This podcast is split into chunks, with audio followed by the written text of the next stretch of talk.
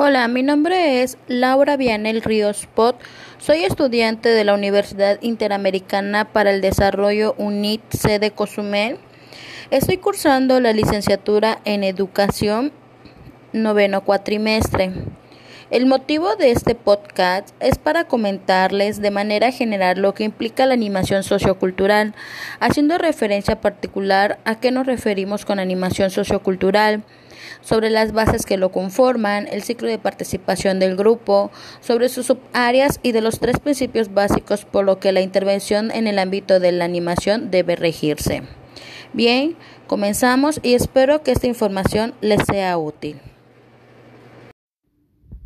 Una definición breve de la animación sociocultural sería que es un conjunto de técnicas sociales que basadas en una pedagogía participativa tiene por finalidad promover prácticas y actividades voluntarias que con la participación activa de la gente se desarrolla en el seno de un grupo o comunidad determinada y se manifiesta en los diferentes ámbitos del desarrollo de, de la calidad de la vida.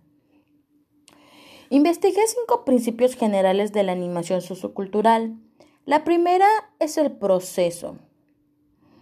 Este, su fin es la modificación de las mentalidades y de las actitudes sociales dominantes, promoviendo nuevos valores, nuevas maneras de conocer e interpretar la realidad y nuevas formas de desenvolverse en ella y de actuar solidaria y colectivamente.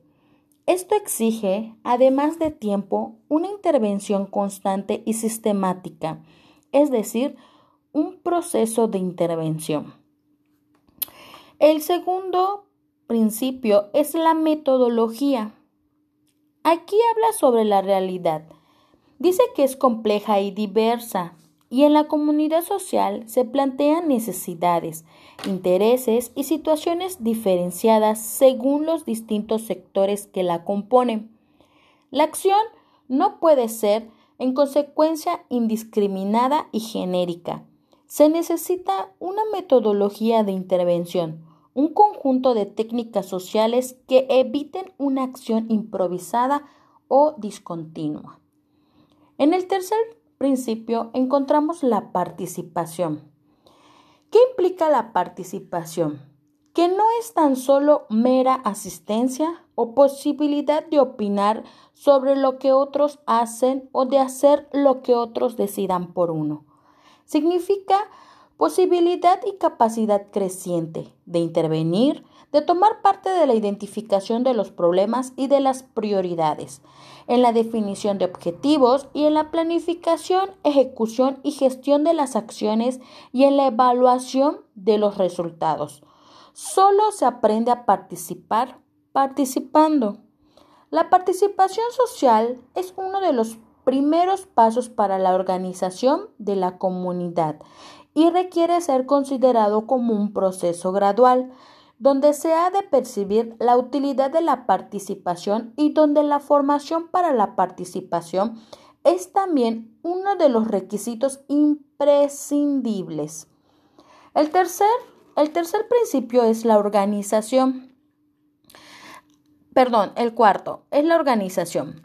Aquí significa acción colectiva solidaria, organizada, significa crecimiento y maduración de la iniciativa colectiva, de la autoorganización social, del fortalecimiento de la sociedad civil, desarrollo de la potencia social, de la capacidad colectiva para dar respuesta a las necesidades e intereses. La organización de las personas en la animación sociocultural lleva implícita la creencia en la comunidad y el trabajo por la participación. Creencia en la comunidad, que significa que toma la conciencia como colectividad, la potenciación de la capacidad colectiva para afrontar y resolver los problemas, y la implicación de la comunidad en su propio desarrollo.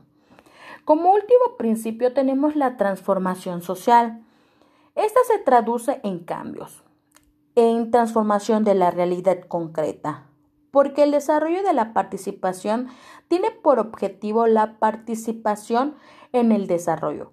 Por eso los procesos se relacionan directamente con necesidades e intereses de grupos y sectores concretos para cambiar y mejorar su vida colectiva.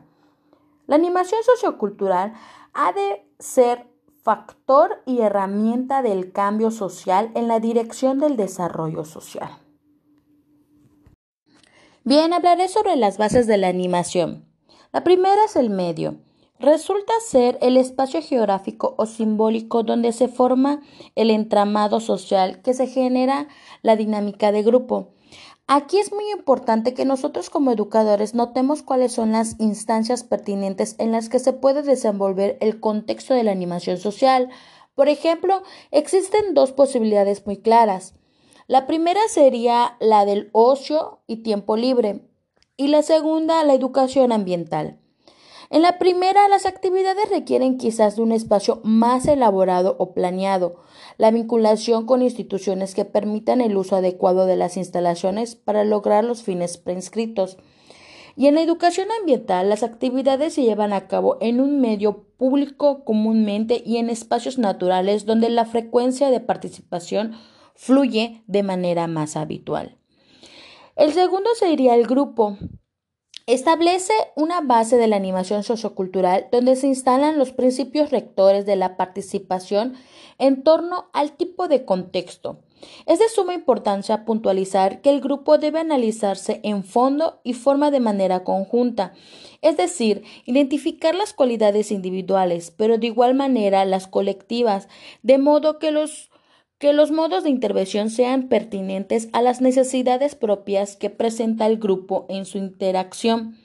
Este es un plano que para educar o animar socialmente representa todo un reto, pues al no precisar un nivel de estudio, edad u otros criterios que en muchas ocasiones facilitan la intervención, aquí la diversidad demanda una mayor exigencia y calidez humana para no generalizar los estudios de aprendizaje esperados. Esta base de grupo tiene un ciclo de la participación en la cual lo conforman seis. La primera es informarse. Aquí, para poder tener la visión y la convivencia personal de la situación social, cultural, política y para poder alcanzar otros niveles. Luego sería situarse. Aquí es para comprenderse y comprender, para captar las necesidades más hondas de su ser como persona, para captar la realidad que lo rodea. Luego seguimos con la toma de posición, frente a la realidad en la que se está inmerso, para hacerse responsable de su destino en la vida. Implica el paso a la acción, implica un riesgo que hay que asumir para transformarse y transformar la sociedad implica tomar posiciones y por tanto tiene una dimensión política. Luego sigue movilizarse, ponerse en estado de liberación para poder expresarse y actuar.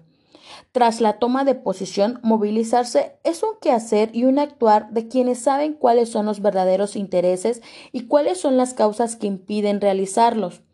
Por siguiendo sería organizarse, la movilización requiere una labor conjunta, exige organizarse.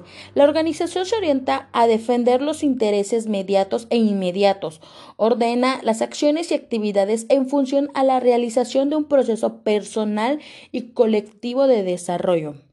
Siguiendo de la participación, Aquí activamente desde varias dimensiones, en la realización de la propia vida, en la transformación social, buscando soluciones a los problemas que se planteen, en la búsqueda de soluciones vitales, de forma que se vayan creando nuevas relaciones sociales que prefiguren una sociedad participativa. Bien, esos serían los seis puntos que formarían el círculo de participación del grupo. Entonces entramos a la tercera base, que viene siendo las relaciones interpersonales. Son una base que se liga o deriva de, lo anterior y al mismo se imbrica con la del medio. Pues sabemos que nuestro comportamiento o conducta depende de factores asociados a las condiciones del medio, del ambiente, del espacio, etc. Por ejemplo, seguramente te has pensado o te has pasado que los cambios de clima te provocan cambios de humor repentinos. En ocasiones con el calor Pasamos de un estado de ánimo hostil que se manifiesta en nuestro comportamiento y relación con los demás, desde una mala contestación hasta un conflicto. Asimismo pasa con el clima del invierno. El frío modifica nuestras acciones, se vuelve en un plano más de cercanía, de la propia búsqueda de calor y con ello nuestro comportamiento se vuelve más cálido, comprensivo, etc.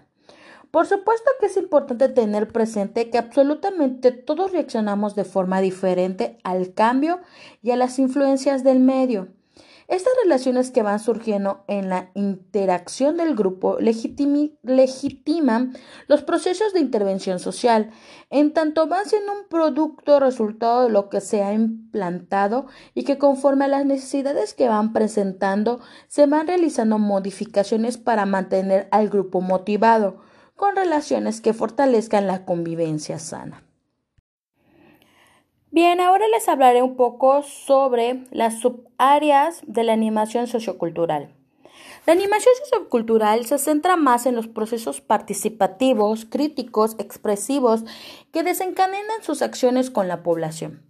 Es la estrategia para desencadenar procesos autoorganizativos a nivel individual y grupal, orientada a conseguir la democracia cultural. Se sitúa en el terreno de los medios, o sea, procesos y formas en que se establecen las relaciones. Existen tres modalidades en la subárea. La primera es la cultura. Aquí podríamos hablar de palabras claves como la creatividad, las artes, expresión, ocio, y su metodología está centrada en la actividad. La forma de actuación sería en las casas, centros culturales, centros polivalentes, escuelas artísticas, etc. La segunda modalidad es social. Aquí la clave sería la participación, transformación, dinamismo, cambio o movilización social, integración, protagonismo, y la metodología está centrada en el grupo o comunidad. El lugar de actuación serían las asociaciones, movimientos o colectivos ciudadanos. La tercera modalidad es educativa. Aquí lo el clave o lo principal es el desarrollo personal, la transformación de actitudes, sentido crítico, responsabilidad, procesos, concienciación, motivación, incentivación. Y su metodología está centrada en la persona. Aquí podríamos decirse que la función de actuación sería en universidades populares, educación compensatoria, centros ocupacionales, actividades extracurriculares. Por último punto, en este podcast les hablaré sobre los principios básicos en que debe regirse. Eh, aquí hablaremos de tres, tres principios básicos en el ámbito de la animación sociocultural. La primera es la fe en las personas. Es necesario creer que cualquier individuo es capaz de decidir lo que le conviene.